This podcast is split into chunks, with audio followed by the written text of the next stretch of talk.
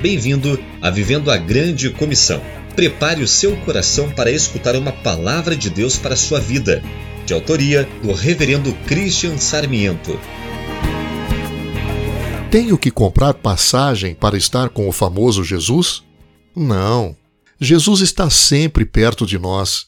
Ele nos prometeu em Mateus capítulo 28, versículo 20: E eis que estou com vocês todos os dias até o fim dos tempos.